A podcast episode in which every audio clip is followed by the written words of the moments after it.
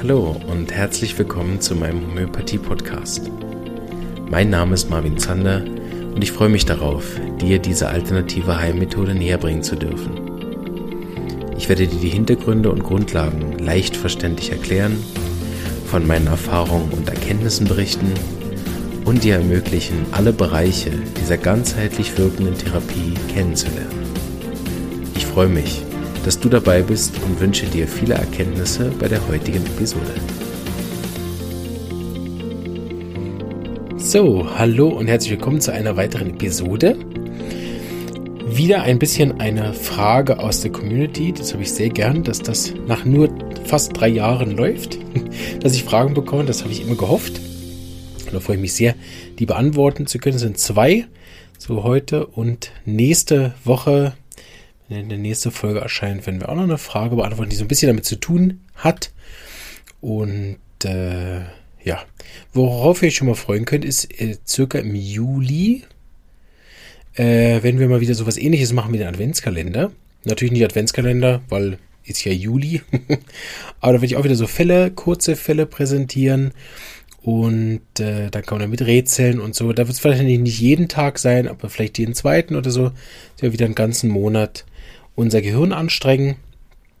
Äh, genau, da freue ich mich schon drauf, das auch bald wieder aufzunehmen. Werde ich ein bisschen vorproduzieren, das nicht so ist wie beim Adventskalender. Ähm, genau. Ja, heute haben wir ein interessantes Thema, eigentlich ein sehr zentrales und ein sehr wichtiges und ich glaube auch eins, was gern mal ein bisschen äh, stiefmütterlich beschäftigt wird. Darf man es eigentlich noch sagen? Schwiegermütterlich? Wahrscheinlich nicht. Aber gut. Ähm, nichts gegen die armen Schwiegermütter. Ne? Seit, wenn man so lange Jahre jetzt schon wie ich Familienaufstellung macht, da bin ich ja schon alter Hase. Nach fünf Jahren ist man wahrscheinlich wie bei allen anderen Sachen blutige Anfänger. Dann, ähm, äh, kriegt man ein ganz anderes Verhältnis zu Schwiegermüttern. Also wer Mühe hat mit seiner Schwiegermütter, einfach eine Familienaufstellungsausbildung machen, dann endet das. Gibt sicher günstigere Wege, aber Okay, weniger Gigs, mehr loslegen. Also das Thema ist heute Nachkontrolle. Also die Kontrolle, nachdem ich Globuli genommen habe. Das ist etwas, was aus meiner Erfahrung, wenn ich mit Laien arbeite, also Leute, die aus ihrer eigenen Hausapotheke daheim arbeiten, ohne eine Ausbildung zu haben, die machen eigentlich genau keine Nachkontrolle, ehrlich gesagt. Die gucken, sind die Symptome weg, was mit Homöopathie ja eigentlich erstmal auch nichts zu tun hat. Ne? Wer den Podcast einigermaßen mitverfolgt hat, weiß, wir behandeln ja gar keine Symptome. So, dann nach den Symptomen zu schauen, nachdem man ein Mittel gegeben hat, ist ja, also hat mit Homöopathie bedauerlicherweise ja nichts zu tun. Erfreulicherweise gehen die Symptome tatsächlich ja weg. Aber worauf man achten sollte nach der Arznei, das natürlich äh, etwas anderes, weil wir ja den Menschen behandeln und nicht seine Beschwerden. Genau, warum ist das so? Warum ich äh, mache am Anfang so ein bisschen eine kleine Überspitzung, das ist nicht wertend oder beleidigend gemeint gegenüber den Patienten, die ja in dem weder ausgebildet sind noch wissen, was ich da von ihnen erwarte. Deshalb nehme ich ja den Podcast auf, dass alle meine Patienten viel geschulter sind und genau wissen, was ich von ihnen will. Weil die, ganz oft sitze ich da mit meinen Patienten, dann kommen die wieder nach vier Wochen. Ich habe ein Konstitutionsmittel verschrieben, wären Beschwerden, die sie seit tausend Jahren haben. Na, als letzte Hoffnung, oh, ich habe von ihnen gehört, alle haben mich aufgegeben, der Arzt weiß nicht mehr, was er machen soll. So, ne? Dann kommen sie zu mir mit einer Liste an Problemen, ne? sechs Krankheiten, von drei von denen nehmen sie Medikamente. Und dann im Laufe des Gesprächs fallen einem noch auf, dann gibt es noch zwei Gemütssymptome, die ganz alt sind, dann hat sie noch Ängste und Schlafstörungen und so weiter. Also man sitzt ja dann als Homöopath oft da und hat so Fälle, wo man denkt, hui, das jetzt überspitzt natürlich, aber ähm, das geht, das ist dieselbe Kontrolle, auch wenn er wenige Beschwerden hat. Das bin ich auch mal erstaunt. Der Patient hätte nur eine einzige Aufgabe, nämlich seine Kopfschmerzen zu beobachten. so. Auch das ist dann zu schwierig, aber ne, da verstehe ich ja, dass die nicht eine homöopathische Ausbildung machen kann, um erstmal alle ihre Symptome adäquat mitzuteilen oder dann äh, auch zu beobachten. Das heißt, die läuft dann oft so ab, so eine Nachkontrolle. Ich frage dann, ja, was ist dann passiert seit dem Mittel? Ja, also nicht viel, wissen Sie. Ich habe immer noch meine, nein, ich verstehe ganz ruhig. Wie geht es Ihnen seit dem Arznei? Ja, ich habe immer noch die Schlafstörungen und meine Gelenke. Nein, ich habe gefragt, wie es Ihnen geht. Ne? Also erstmal wichtig, in der Homöopathie bei chronischen Fällen fragen wir, also im Akuten auch, aber dann natürlich nicht erst nach vier Wochen, sondern im, im chronischen fragen wir ganz explizit, wie geht es Ihnen? Mir ist schon klar, wenn man dann drei Körperstellen Schmerzen hat, wenn man äh, massive Schlafstörungen hat, dann ist es oft sehr schwierig herauszufinden, ob es mir jetzt besser geht. Trotzdem sollte jede gute Nachkontrolle immer da anfangen. Also auch wenn ihr euch entgegen meines Rates selber behandelt, ähm, oder eure Familienmitglieder, denn nicht einfach da Mittel wild rumwechseln, sondern erstmal fragen, wie geht's dir denn seit dem Mittel? Na, mein Husten ist immer noch da. Nein. Wie geht es dir, seit ich dir das Mittel gegeben habe, Liebling? So, ne? Manchmal kommt dann tatsächlich nichts, ne? da gebe ich aber gar nicht auf. Nach den zehn Jahren weiß ich genau, wie der Hase läuft, wie das funktioniert. Und dann gehe ich das durch. Ja, okay. Also habe ich verstanden. Also wie ist da mit den Gelenken? Also fangen wir da mal an. Ähm, tun die dann immer noch genauso stark wie auf einer Skala von 10 bis 10? Wie ist es denn jetzt? Ja, es tut immer noch weh auf einer 5. Okay, also ist 50 Prozent besser. Sie hatten die Gelenkbeschwerden seit 20 Jahren. Nach einem Monat ist es die Hälfte besser. War das schon mal so gut? Nein, so gut nicht, aber wissen Sie, es ist ja noch, ja? Ah, okay, habe ich verstanden. Kommt es denn noch genauso häufig, die Gelenkbeschwerden? Meinen Sie, ich habe verstanden, Sie sind weniger stark, aber kommen Sie dann auch noch so häufig? Na, jetzt, wo Sie es fragen, sind eigentlich seltener geworden. Mhm, ja. Und wenn die Schmerzen da sind, tut es Ihnen auch noch genauso lang weh? Nö, das ist kürzer geworden. So, und dann sitzt mal zum Homöopath als Anfänger, habe ich dann da gesessen und geschwitzt. Oh, es ist nichts passiert nach der Arznei, ich habe die falsche gegeben. So, ne? Oder wenn es dann ganz schlecht gelaufen ist, ne, dann hatte ich so einen äh, Globokalypse-Anfall. Es funktioniert nicht, es ist alles nur Placebo. Ne? Bis man dann wieder die richtige Arznei gegeben hat und gesehen, aha, so geht's. Und dann habe ich gemerkt, es liegt gar nicht immer an mir, sondern die Patienten, die kommen natürlich weiterhin wegen, weil sie ja Beschwerden haben. Ne? Sie achten ja nicht darauf, was angeblich alles besser geworden ist, weil das ja weg und damit nicht mehr relevant. So, das heißt, äh, wenn ich dann so den Fall durchgehe, dann ist es oft so, dass sich die Beschwerden weit über 50 Prozent verbessert haben. Und ich weiß nicht, wie euch das geht, aber wenn jemand 10, 20 Jahre solche Beschwerden hat, die noch nie so gut waren, dann ist das eine massive Verbesserung und für einen Monat ziemlich beeindruckenden Verlauf. Vor allem, weil wir ja wissen als Homöopath, das war erst der Anfang. Ich meine, wir haben jetzt ein Mittel gegeben. Ist ja nix. Ne? Wir haben ja noch gar nicht alle Asse aus dem äh, äh, Kartendeck gespielt. Ähm, genau, das heißt, wir in der Nachkontrolle versuchen wir immer herauszufinden, was sich gebessert hat. Und das gehe ich mit euch jetzt so ein bisschen durch. Ich möchte aber vorher nochmal äh, sagen, warum ich glaube, dass das auch so ist warum wir so Mühe haben oder warum das so wichtig ist. Vielleicht damit fangen wir kurz an. Der Homöopath hat ja kein Labor, der Homöopath hat kein MRI, kein Röntgen, kein Ultrasch, nix. Das heißt, alle relevanten Daten, die er verbraucht und die er verwenden kann, kommt von Ihnen, lieber Patient. Also ohne euch sind wir aufgeschmissen. Eigentlich ist der Homöopath so eine Art Übersetzer. Ne? Der übersetzt Englisch in Französisch. So, und wenn aber auf der einen Seite jemand gar kein Englisch spricht oder das Englisch so schlecht dahinnuschelt, dass man es nicht versteht oder überhaupt nicht redet, ne, Patienten, die gar nichts sagen. Gut, die sagen natürlich auch eine Menge, aber das meine ich jetzt gerade nicht, ne? Aber äh, dann kann ich natürlich auch nichts übersetzen. Ne? Dann kann man höchstens als Homöopath raten.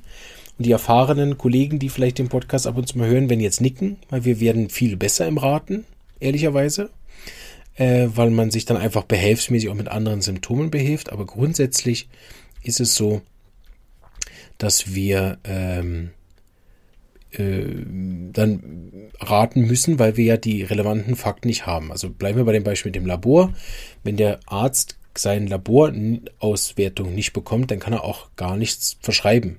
Er kann ja das, äh, die Eisensubstitution oder Vitamin D-Substitution oder dass er noch einen weiteren Untersuch braucht bei der Leber oder Niere, kann er ja ohne die Auswertung nicht machen. Ne? Und wenn wir unsere Symptome nicht bekommen vom Patient, dann können wir nicht arbeiten, dann können wir Mittel verschreiben. Und wenn wir dann beim zweiten Mal auch keinen Laborbefund bekommen, dann sehen wir nicht, ist der Eisenwert inzwischen gestiegen. Ne? Das heißt, es ist unglaublich wichtig, dass der Patient sich lernt, gut zu beobachten. Man kann auch andersrum sagen, je besser der Patient sich beobachten lernt, desto erfolgreicher ist die Therapie beim Homöopathen und auch so kürzer ist die Therapie beim Homöopathen, weil natürlich auch die Termine massiv kürzer werden, wenn man nicht alles nachfragt. Ne? Wenn der Patient nächste Mal kommt, jetzt alle zuhören, und sagt, ja, hallo, also ich habe Folgendes festgestellt, auf der Gemütsebene ist es 80 Prozent besser, auf der geistigen Ebene habe ich 20 Prozent Verbesserung, vor allen Dingen im Namensgedächtnis viel besser geworden, auf der allgemeinen Ebene habe ich eine Verbesserung auf der Schlaf, ist besser äh, Verdauung ist besser geworden, Menstruation habe ich viel weniger Schmerzen und die alten Träume sind nicht mehr da und auf der Körperebene habe ich vom Asthma 80% Verbesserung. Ja, dann sitze ich da, kriege den Mund nicht mehr zu und denke, ja, genauso sollte eine Nachkontrolle laufen. Vielen Dank, der Nächste, bitte. so. äh, genau, das ist natürlich Quatsch, auch das ist überspitzt, ne? aber das ganz klar ist, dass Nachkontrolltermine nach den ähm, Arzneimittelgabe, die gehen nicht so lange, weil wir gerne Zeit schinden oder weil, weil wir neugierig sind oder weil wir nichts besser zu tun haben, sondern weil es oft so schwierig ist herauszufinden, hat denn die Arznei jetzt gewirkt und oft erst nach einer halben Stunde dann, ah ja, jetzt wo Sie fragen, stimmt, ich schlafe ja viel besser, ne? rauskommt, wo man dann sagt, ach, okay, gesund. Äh, vor allen Dingen bei chronischen Fällen. Ich meine, bei akuten, wenn man nach ein, zwei Stunden wieder telefoniert, wie hat die Arznei vor zwei Stunden gewirkt, dann ist es oft leichter für den Patienten, weil er noch erinnert an den ersten Zustand. Ich habe das auch oft, dass wenn man dann zum Beispiel in der zweiten oder dritten Kontrolle sagt, okay, ich gehe nochmal durch, ähm, wie ist es dann mit den Kopfschmerzen? Aha, ja, stimmt, die habe ich gar nicht mehr gehabt jetzt die letzten Monate. Oder noch lustiger, was ich auch wirklich oft habe, ist, ähm, wie ist es mit den Verdauungsbeschwerden? Sie hatten ja immer so viele Blähungen. Was? Ich hatte immer Blähung? Na, ich habe es zumindest aufgeschrieben. Also, ich schreibe erfahrungsgemäß nur Dinge auf, die sie auch sagen. Ja, da kann ich mich gar nicht mehr dran erinnern. Also sozusagen äh, Amnesie, ne? Heilungsamnesie. Der Patient weiß nicht mehr, mehr, dass er diese Beschwerden hatte. Und das legt sozusagen nahe, warum das auch für Patienten so ist. Sobald sie beschwerdenlos sind, gilt das aus dem Gedächtnis raus und der ganze Fokus geht auf die verbleibenden Symptome. Deshalb kann der Patient auf die verbleibenden Symptome gut beschreiben, aber nicht die Sachen, die sich verbessert haben. Und das ist mega wichtig. Natürlich auch, wenn man Patienten über Jahre betreut, kann man nicht erwarten, dass der Patient noch haargenau weiß, was er an der ersten Anamnese erzählt hat. Aber ähm, es ist sozusagen wichtig, dass man äh, den Fall ähm, als Homöopath vor allen Dingen auch im Auge behält, dass man immer weiß, womit haben wir gestartet. Ne? Weil wenn der Patient, Patient kommt und hat nach zwei Jahren 90% Verbesserung, er hat überhaupt eigentlich nur noch ein einziges Minisymptom, was übrig geblieben ist, keine Ahnung, irgendeine Warze oder Nagelpilz oder sowas, dann ist es wichtig, dass man sich auch mal wieder vor Augen hält, was man geschafft hat in der Therapie, wie krank der Patient tatsächlich auch erst gekommen ist. Genau. Und ich glaube, ist es deswegen auch so, also nicht, dass der Patient gibt ja sein Bestes, jeder macht das ja so gut er kann und der Patient, merke ich auch immer, wir sind alle sehr, sehr gewillt, sich auch wirklich zu beobachten, aber es interessiert halt sonst keinen. so, ne? Der Arzt fragt nicht, auch der, auch je nachdem, äh, wenn ich, wenn ich äh, bei anderen Naturheilkunden selber bin, oder? Da werde ich auch nicht so detailliert gefragt. Und auch in der Nachkontrolle wird das oft nicht gemacht. Wie sind denn die Beschwerden vom letzten Mal? Was hat sich getan? Was hat sich genau verändert? Wie gehen Sie jetzt mit den Sachen neu um? Also das höre ich sehr selten, auch wenn ich irgendwo gehe, wird das nicht gefragt, sondern da wird sofort mit dem gearbeitet, was jetzt eben gerade aktuell ist. Das machen wir natürlich auch in der Homöopathie, aber erst nachdem wir festgestellt haben, hat unser Arznei überhaupt gewirkt weil äh, für, den, für den Patienten ist das vielleicht nicht so ganz klar, aber wir versuchen immer, dass die Arzneien in der Reihenfolge zum Beispiel sind, dass sie Komplementmittel nennt sich das, also das Arzneien aufeinander aufbauen, dass man auch Potenzen äh, gewählt einsetzt. Wann steigere ich eine Potenz, wann wechsle ich ein Mittel? Und das sind eigentlich sehr, sehr wichtige, feine Informationen, die wir da brauchen, um eine gute Folgeverschreibung zu machen. Gut. Letzte Viertelstunde äh, oder kürzer beschäftigen uns nochmal detailliert mit, was will ich jetzt eigentlich genau wissen. Wir gehen jetzt nochmal vom äh, einem chronischen Fall aus, also nicht akut, wenn ich nach zwei Stunden wieder anrufe, das ist ein bisschen ein anderer Fall, sondern äh, was ist wirklich wichtig in der Nachkontrolle. Also das erste ist, wie geht es Ihnen? Ne? Also was hat sich im Gemüt verändert? Fühle ich mich energetischer, fühle ich mich lockerer, fühle ich mich leichter, bin ich weniger angespannt? Bin ich vielleicht fröhlicher geworden? Kann ich ein bisschen besser vergeben, verzeihen? Kann ich Sachen distanzierter betrachten? Äh, bin ich weniger verbissen? Bin ich lockerer geworden, spontaner geworden? Äh, bin ich emotionaler geworden, also weniger blockiert? Bin ich äh, flexibler geworden, also weniger fixiert? Bin ich entspannter geworden, zum Beispiel im Sinne von weniger ärgerlich, weniger gereizt und so weiter. Ne? Also haben sich Dinge, die zu meiner Krankheit gehören, auch natürlich verändert. Also wenn ich mit einer Depression oder Panikattacken komme, dann sind die natürlich auch je nachdem im Gemüt. Das heißt, sind meine Ängste besser geworden, oft ein wichtiges Thema. Hm, genau. Dann sind Geistveränderungen aufgetreten. Das ist nicht so ein wichtiges Thema, weil nicht, weil wenige Patienten jetzt zu mir mit wirklich Gedächtnisproblemen kommen. Hatte ich aber auch schon Da ist natürlich ganz wichtig, dann zu schauen, wie hat sich der Gedächtnis verbessert, wie gut ist die Konzentration jetzt inzwischen, wie hat sich das Namensgedächtnis verändert, Orientierung, ist das gleich geblieben oder besser geworden. Ähm, genau. Oder dann natürlich bei den Kindern mit ADS diese Konzentrationsfähigkeit hat die zugenommen. So, ne? Dann sind eigentlich, bevor wir jetzt auch immer noch nicht zu dem kommen, weswegen der Patient gekommen ist, ne, der sitzt schon ganz ungeduldig da, ja, ich bin entspannter, ich bin lockerer geworden. okay, offensichtlich nicht. Ich kann mich auch viel besser daran erinnern, was ich alles vergessen habe. Ich will jetzt endlich mal mein Asthma reden. Ja, wir kommen gleich zu dem Asthma, ist noch was vorher wichtig. Nämlich die sogenannten allgemeinen Symptome.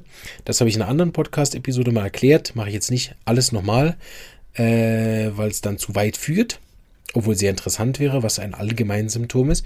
Aber das sind die großen Symptome wie Schlaf, Verdauung, Appetit, äh, Menstruation, Träume, Schwitzen, hm, Temperaturempfindungen und so weiter. Also ne, Verlangen, Abneigung gibt es so ein paar allgemeine Symptome. Die werden als erstes abgefragt, weil die sind wichtiger, weil sie sind allgemeiner, während das Lokalsymptom, das Asthma, der Hauterschlag, äh, die Blähungen, die Kopfschmerzen, das sind lokale Symptome und die sind von der Wichtigkeit her am untersten, auch wenn der Patient natürlich deswegen kommt. Das ist oft die, das Missverständnis, was man hat. Und das ist oft das, auch der Grund, warum Homöopathie missbräuchlich, falsch oder, oder ineffektiv eingesetzt wird, weil eben viele der Behandlungsmethoden, die man so frei verkäuflich hat für die Homöopathie, sind indikationsbasiert, also Hustenkügeli. Ne? Und Hustenkügeli funktionieren halt höchstens bei akutem Husten, schon gar nicht bei chronischem. Ähm, weil wir in der Homöopathie gar nicht die Lokalsymptome behandeln. So die Leute, die sind inzwischen natürlich über all die Jahre medizinisch sozialisiert und deshalb reden sie immer nur von ihren körperlichen Beschwerden, ohne zu wissen, dass die körperlichen Beschwerden Ausdruck dessen sind, was innen vorliegt. Deshalb haben wir auch so Mühe, ihr erinnert euch vielleicht an die Folge mit dem Auslöser, deshalb haben die Leute auch so Mühe herauszufinden, warum sie überhaupt krank sind, ne? weil sie das nicht mehr überlegt haben, dass es ja einen Grund haben könnte. Ja, das war sehr spannend, übrigens kurzer äh, Einschub von Corona. Ähm, wir haben für nahezu jeden der Corona-Fälle einen Auslöser gefunden. Natürlich haben die sich alle mit Covid angesteckt. Aber warum? Ist trotzdem jeder individuell gewesen. Ich habe immer gefragt, warum haben Sie die Beschwerden jetzt und nicht vor zwei Wochen oder in vier? Warum jetzt? Gut, dann gibt es noch so ein paar andere Sachen, gehe ich nicht zu sehr darauf ein, weil es ist sehr detailliert aber dann ist es wenigstens vollständig. Wir schauen natürlich auch, wie hat sich die Situation mit dem Auslöser verändert. Kann ich mit dem Problem zum Beispiel, was meine, meine Beschwerden verursacht, anders umgehen? Habe ich mich verändert? Das ist für die Leute oft schwierig, oder? Ich nehme drei, vier Globuli ein und jetzt habe ich eine neue Einstellung gewonnen und ich habe Entscheidungen getroffen und ich gehe jetzt, keine Ahnung, nur noch 80 Prozent arbeiten. Haben oft die Leute Mühe, ob das vom Mittel kommt Natürlich kommt es nicht vom Mittel. Also, ne? Entscheidungen treffen wir immer noch selber. Ne? Aber der Grund ist, warum konnte ich vorher die Entscheidung nicht treffen? Ne? Ist ja oft genug, dass Leute sitzen, ja, ich wüsste schon, ich sollte weniger arbeiten, aber ja, ich weiß schon, ich sollte ja Frieden machen, aber. Ne? Und nach dem Mittel merken sie, sie können jetzt vergeben. Ne?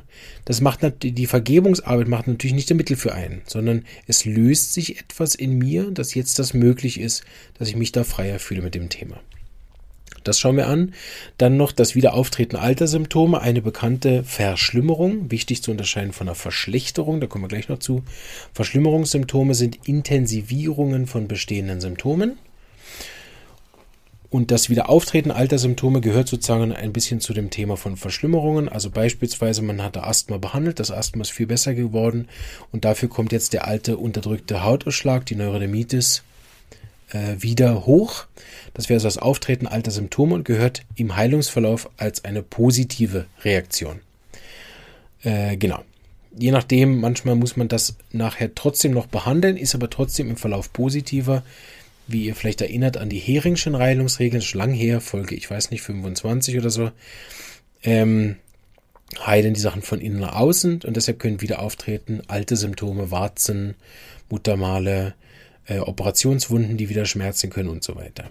Auch dort gibt es im Gemüt alte Symptome, die wieder auftreten können, vor allen Dingen alte unterdrückte Emotionen oder Ängste aus der Kindheit oder so können temporär wieder auftreten.